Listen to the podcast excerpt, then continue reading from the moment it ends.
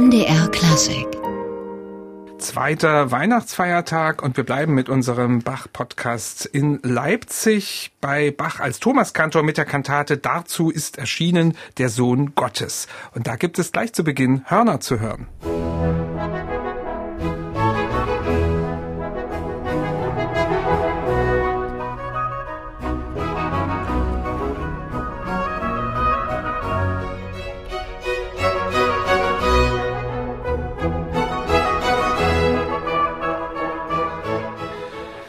Traditionell wird ja am 26. Dezember nicht nur der zweite Weihnachtsfeiertag begangen, sondern auch der Gedenktag des Märtyrers Stephanus, der als einer der ersten Bekenner Christi gilt und gesteinigt wurde. Michael, auf welchen Anlass bezieht sich denn nun unsere Kantate Dazu ist erschienen der Sohn Gottes? Also ich sehe den Bezug jetzt zu Stephanus nicht. Also ich sehe schon ganz klar den Bezug zur Geburt des Gottessohnes. Von dran steht ja ein Zitat aus dem ersten Johannesbrief, Kapitel 3. Dazu ist erschienen der Sohn Gottes, dass er die Werke des Teufels zerstöre. Und wenn hier irgendjemand gesteinigt wird, dann ist es der Teufel und all die Kreaturen, die im Sinne des Teufels arbeiten, namentlich die Schlange. Die Schlange kommt hier relativ häufig vor in dieser Kantate. Da hat der Text sicher sich ordentlich abgearbeitet. Was wissen wir eigentlich über die Schlange zu Bachs Zeiten?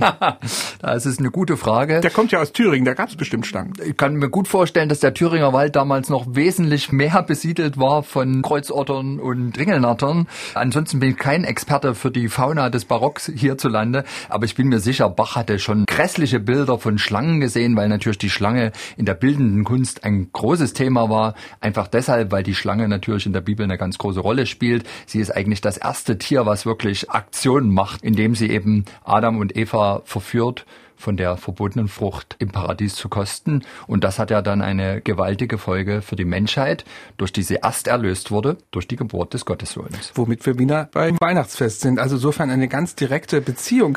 Und es geht ja nicht nur um die Schlange hier, sondern es sind auch sehr viele andere biblische Andeutungen in dieser Kantate zu finden. Ist das gewöhnlich für Leipzig?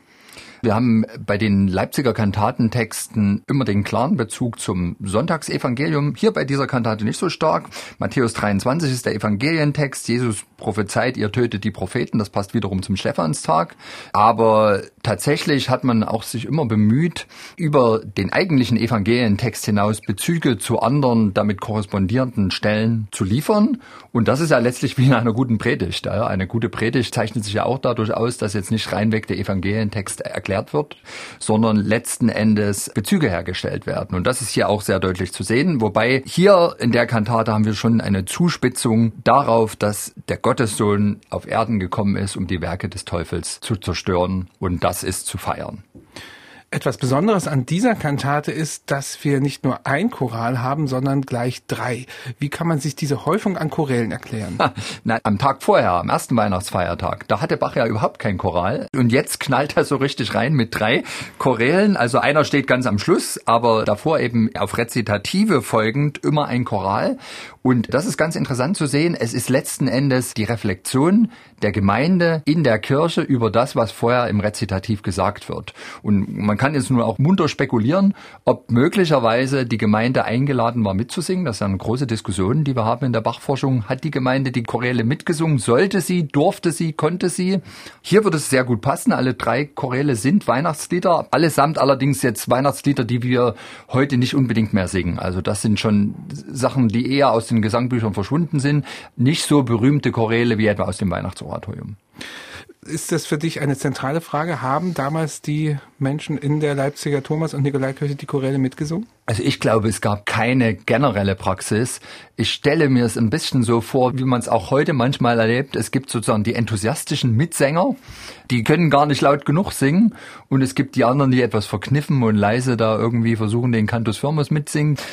Ich denke, es war gestattet. Allerdings haben auch die Leipziger unter dem Thomas Kantor Bach ziemlich schnell gelernt, wenn man mitsingt, muss man immer gewahr sein, dass Bach einen überrascht.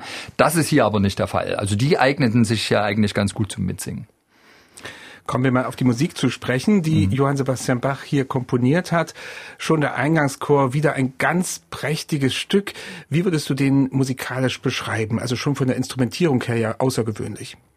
Auf jeden Fall ein Stück, was eine ganz andere Klangfarbe nochmal anschlägt als am Tag vorher. Vorher hat der Bach die Trompeten rausgeholt, vier Stück.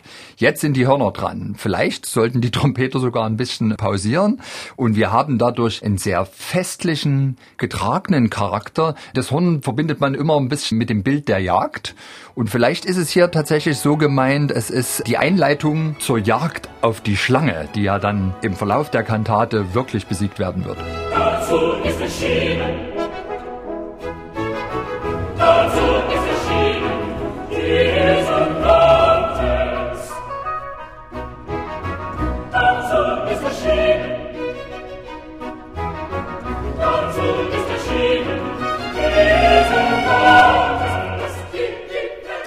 Und man kann vielleicht noch dazu sagen, Bach hat dieses Stück auch geadelt, dass er es später noch einmal eingesetzt hat in einer seiner Kurzmessen, in der F-Dur-Messe, in einer abgekürzten Form. Du hast es gerade schon gesagt, es geht alles auf die Schlange zu. Und ich sage mal, ist das dein musikalischer Moment für diese ja, Kantate? Total. Also ich bin ein riesengroßer Fan von dieser Bassarie, Nummer vier in der Kantate. Höllische Schlange wird dir nicht bange, der dir den Kopf als ein Sieger zerknickt, ist nun geboren und die verloren werden mit ewigem Frieden beglückt. Und mit anderen Worten, es ist eigentlich eine Treibjagd auf die Schlange, die am Ende besiegt sein wird. Und Bach vertont das auf eine atemberaubende Art und Weise.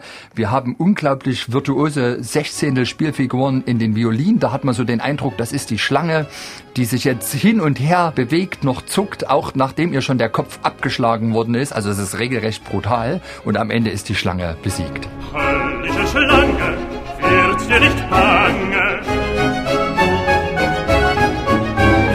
Höllische Schlange, wird dir nicht bange. Höllische Schlange, wird dir nicht bange. Höllische Schlange.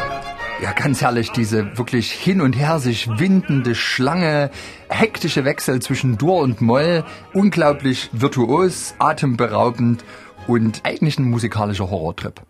Und jetzt frage ich, kann man bei so einem musikalischen Horrortrip überhaupt Weihnachtsstimmung bekommen, so wie wir das heute kennen vielleicht? Oder bin ich dazu sehr von Schwibbögen und Glühwein beeinflusst? Ja, nennen kann man auf jeden Fall.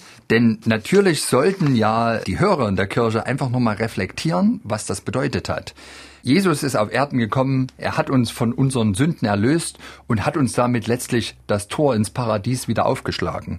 Und das ist einfach die zentrale Erkenntnis der Kantate. Und mit Wissen sollten jetzt die Menschen nach Hause gehen und ihren Weihnachtsbraten mit Freuden verzehren. MDR Klassik